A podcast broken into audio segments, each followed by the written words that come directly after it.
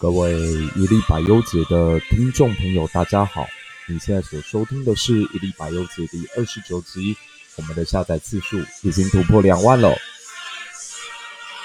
今天我们要聊的话题依然是美国的总统大选。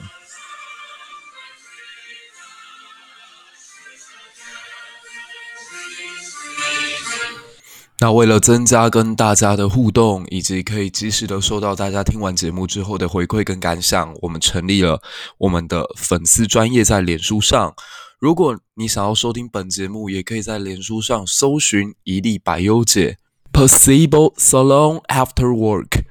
这是一个可以陪你聊国际政治到人文历史，甚至是古典小说的一个平台。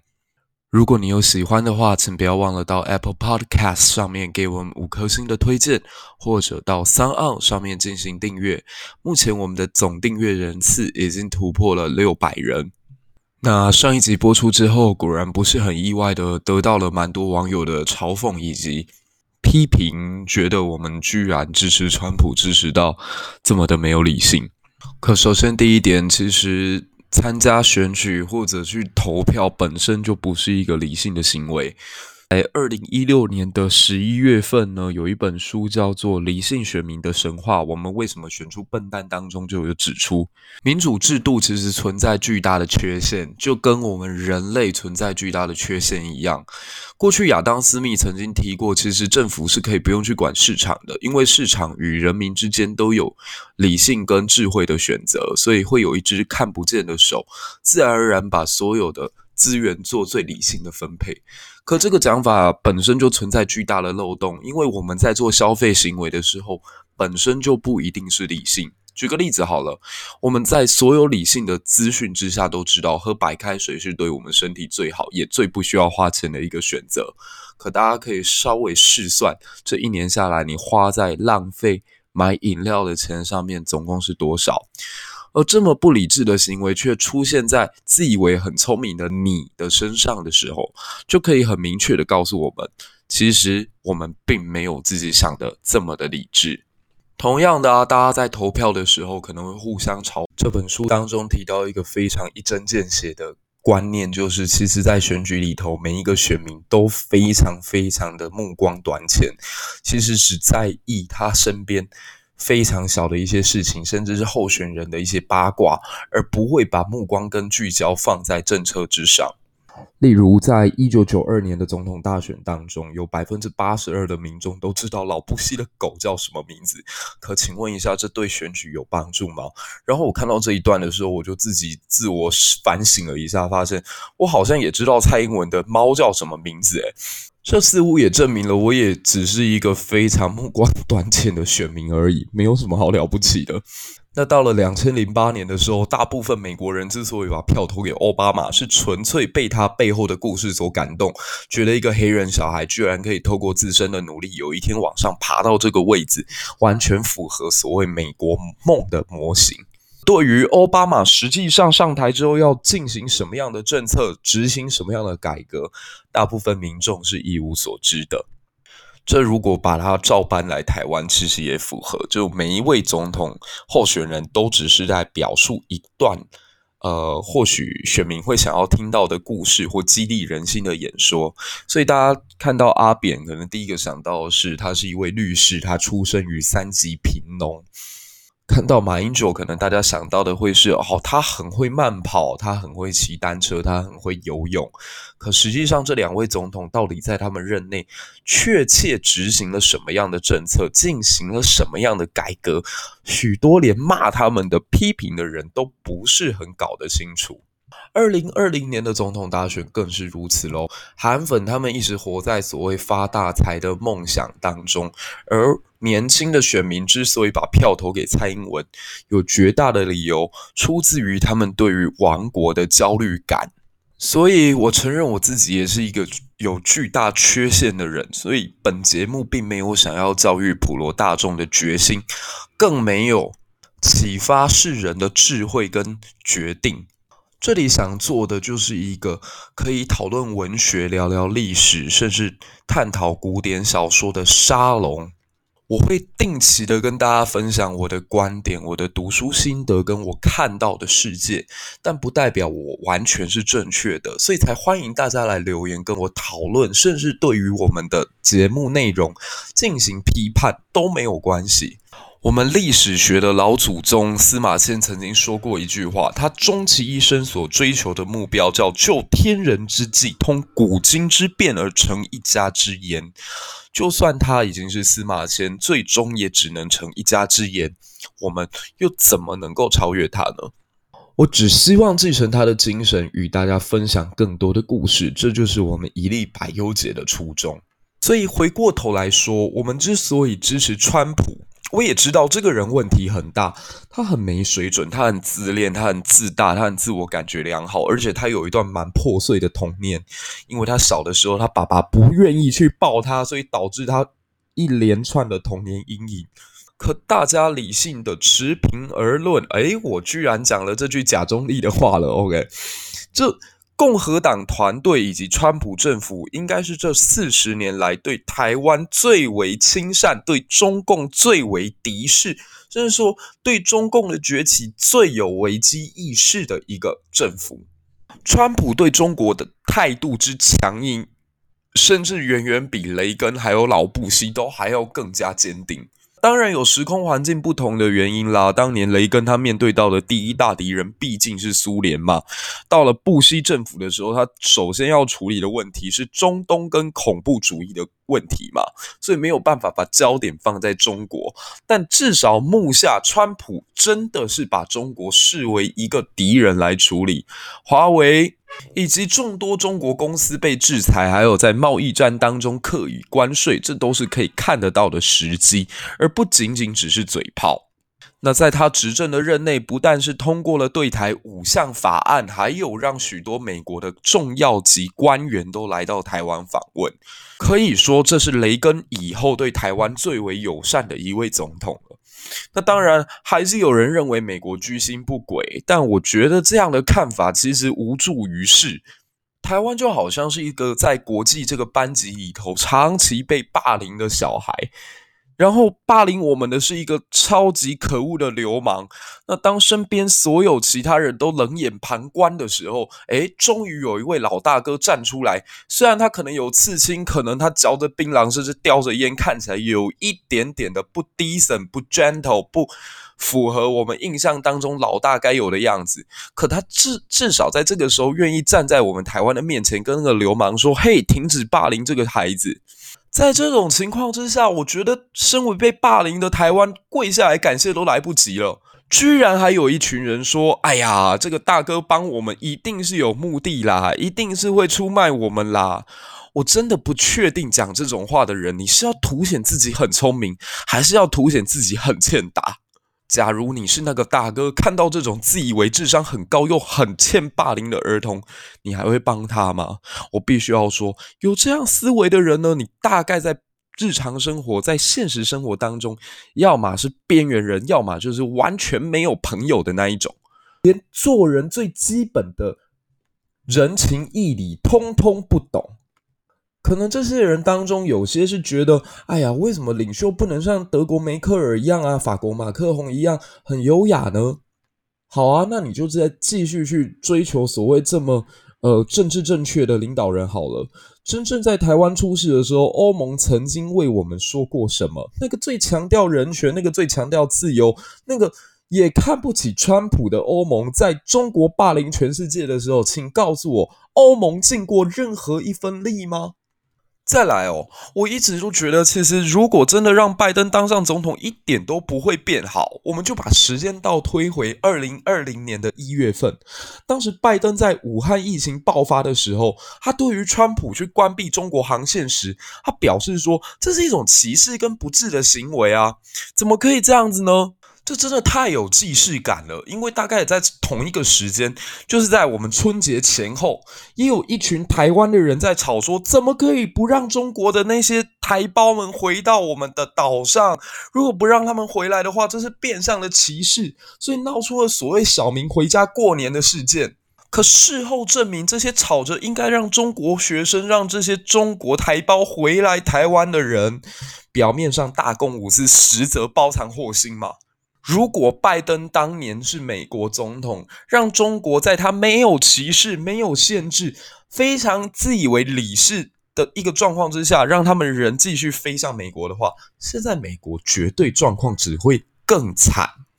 那很多人就会提出另外的想法，说你这样讲，可是美国还是失控啦。诶，各位，美国现在之所以失控，是因为美国当初只锁中国，没锁欧洲。如果当年川普宣布要锁欧洲的话，你相信我，民主党的反弹一定会更大。但欧洲的航路上面，欧洲就是一个大家所追求的白左圣地，一切人权自由至上的一个地方，所以他们欧洲没有任何歧视，放任中国人继续飞向欧洲去，所以欧洲才成为第一波武汉肺炎当中的重灾区。结果因为美国没有防欧洲，所以欧洲移民在进到美国的时候，顺便把疫情带过来，才会让现在的美国看起来这么的棘手。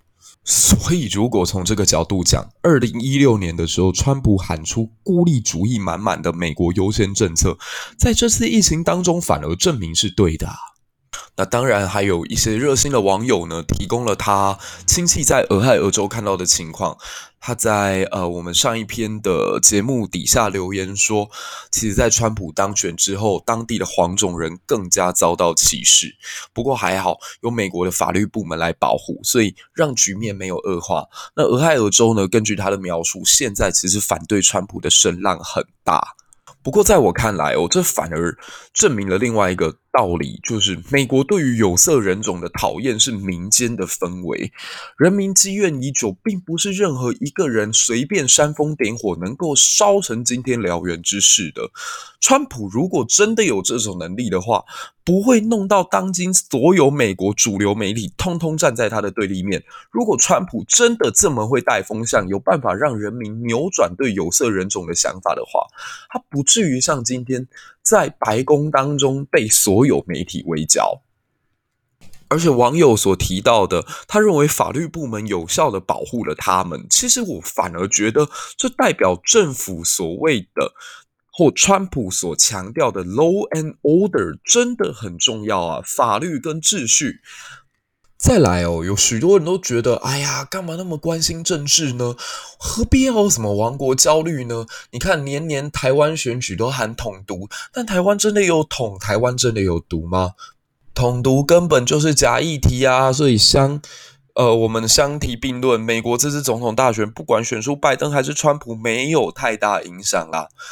各位，我觉得那是因为我们台湾人生活的其实有点安逸。某种程度，当你出现国家不会灭亡这种感觉的时候，那就代表你的敌国温水煮青蛙的政策成功了，让这群愚蠢的青蛙在明明已经可能随时都会鼎沸的水当中，还一点危机意识都没有。大家国中明明都读过《孟子选》当中告诉我们：“生于忧患，死于安乐。”难道有亡国感错了吗？如果你不去关心政治，如果你不随时去盯着政府，难道不怕有一天忽然间政府转向了，而你什么都不知道吗？我们就假定二零二零年，如果一月份台湾当选的总统是韩国瑜，那大家可以想想看，接下来这几个月会发生什么事？我先预测一下啦，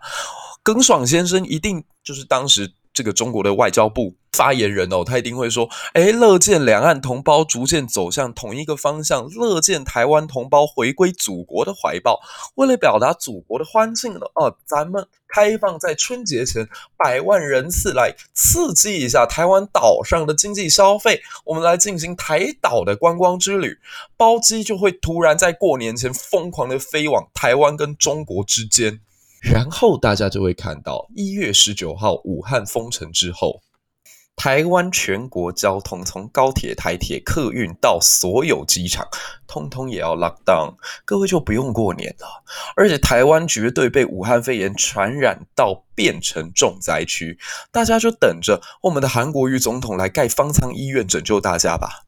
到底是谁灌输了我们不要管政治，统独是假议题这种想法？各位再想想看，你今天去吃了香鸡排，明天不会立刻变胖，但如果你每天都吃香鸡排的话，过了一个月，过了一年，过了十年，你会变成什么样子？选举就好像是你去吃香鸡排一样，如果你一直做错误的决定，就会让自己走向健康的毁灭跟最终道路的结束。所以我不太喜欢当前网络也好，或者是公共讨论平台当中的一种氛围，就是因为许多人不喜欢当前的执政党，所以只要是对政府有加分的事情，一定都要拿出来反对或批评，凸显自己非常觉醒、非常中立、非常客观。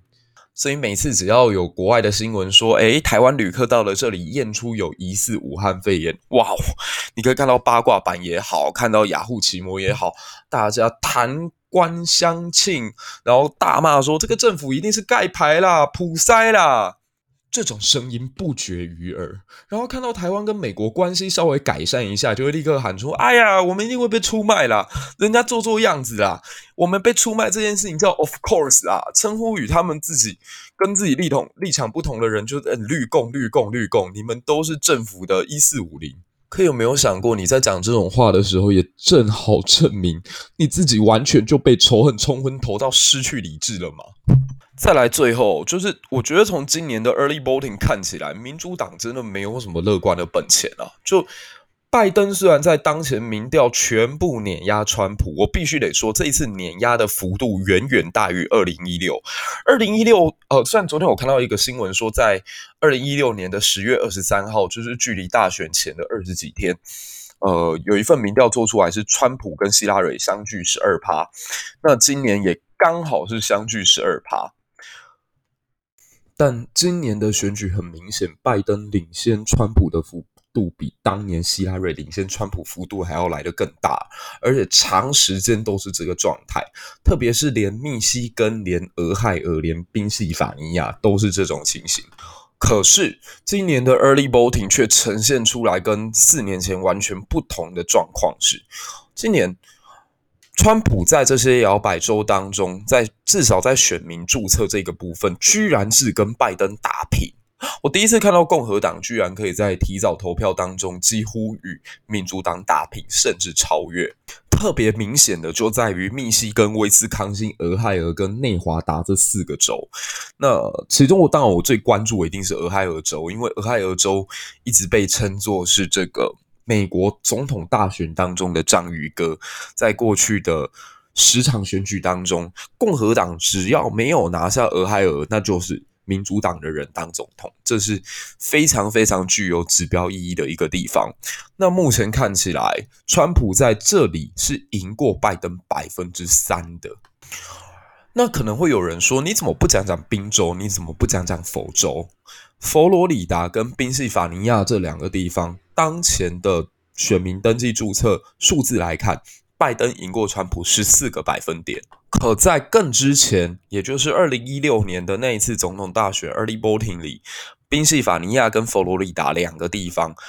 这个希拉蕊都领先川普到将近二十个百分点。但总统大选最后结果是，川普通通逆转回来，因为在投票日当天有比较多共和党人会去投票。这次总统大选也很明显，川普一直告诉他的选民不要去用邮寄投票，因为邮寄投票会让民主党有作弊的空间，所以大部分的川粉应该也会选择在大选日当天才去投。换言之，现在会去弄。邮寄投票的大部分应该是支持拜登的选民，但即使如此，川普居然还能够在刚刚讲到的四周打平，甚至领先。那宾州跟佛州的落后，也都在历史证据跟历史的经验上来看，不算特别严重。然后我透过 NBC 这个网站再进行另外一层分析，发现其实这次选择提早投票的这群选民当中，大部分是女性，各位要知道，女性大概从两千零八年奥巴马选举之后，就有惯性长期的把票投给民主党的倾向，所以再再证明，early voting 投出来的结果应该要是拜登大胜，可当前看到的是没有，川败两人。打成平手。换言之，这对川普在大选日最终胜出就提供了非常有利的条件。我今天在网络上看到两段影片，只能说是不胜唏嘘。分别是拜登去内华达州造势的时候，他在一个西班牙裔比较多的这样的一个社区，结果他在看表演的时候，旁边连一个支持者都没有，现场极度尴尬。另外一段是福克斯新闻台报道，这个拜登即将到亚利桑那去造势。结果他提前了二十分钟在现场拍，发现一个支持者都没有。我当然也不是真的要说拜登没有人支持他，只是要讲他的支持者不但没有热情，而且没有想象中或民调里呈现的多。所以昨天就在网络上看到有人就说啦，这个 CNN 居然在一周之内做出了拜登下滑百分之五个百分点的这样的民调，诶，到底发生了什么事？拜登做错了什么吗？我告诉你，没有，他只是因为之前在辩论的时候，CNN 把他的民调调得太高了，现在把它调回来而已。大家听到这里可能会觉得，哈，左派媒体到底在想什么？难道他们不怕被打脸吗？有过第一次的经验之后，CNN 大概也觉得被打脸没有什么好可怕的了吧？我们可以来试想一下左派媒体 CNN 以及所谓美国主流知识分子的心态哦。那大家可能距离美国社会比较遥远，所以我们就拿一个发生在台湾而且刚历历在目的事件来讲。我记得二零一八年在十一月二十四号高雄市长选举结束的时候。其实台湾的很多知识分子，或者说反韩的那些高学历者，也普遍存在一种情绪，就是这个庶民真不受教。我当时在读研究所的时候，呃，所上有一位教授，他长期的立场是比较关注台湾本土的，也是研究台湾历史很深刻的一位学者。他在下课时间就跟我开玩笑的说：“阿林格雄狼真叫做闹亏，林格雄狼更能雄性之种。”是啊，当时我也不知道该反驳什么。我也觉得，居然有一些选民这么简单的就被那些烂话给骗了，真是蠢人无药医耶。那美国其实，在四年前，也就是川普刚当选总统的时候，也普遍存在这样子的一个想法。那。大家回忆一下哦，二零一六到二零一二零之间这四年当中，不止美国跟台湾啊，像乌克兰选出喜剧喜剧演员当总统了，然后英国居然真的在脱欧公投当中就投下去了，所以全世界的左派或者说知识分子都在崩溃。可这反映的问题是什么？是庶民真的不受教吗？是人民真的没有智慧吗？我觉得不是诶，其实它反映一个更大的问题是，知识分子其实从来都没有去懂得什么叫做人民的心。台湾其实当前这个问题也还没有解决啊，各位不是说韩流过去，韩国瑜落选，韩国瑜被罢免，就代表台湾的知识分子跟庶民之间找到沟通的渠道，或者是可以彼此互相理解的桥梁。其实没有。二零二零总统大选是因为蔡英文她主动走向了网红。他走向这个由普罗大众所架构的平台去寻求支持，所以暂时去打破了双方原本的鸿沟。我们可以看到，蔡英文去跟钟明轩对话，蔡英文去跟馆长对话，所以让所谓的庶民不再觉得他这么的遥远，觉得诶，其实他也有可亲的一面。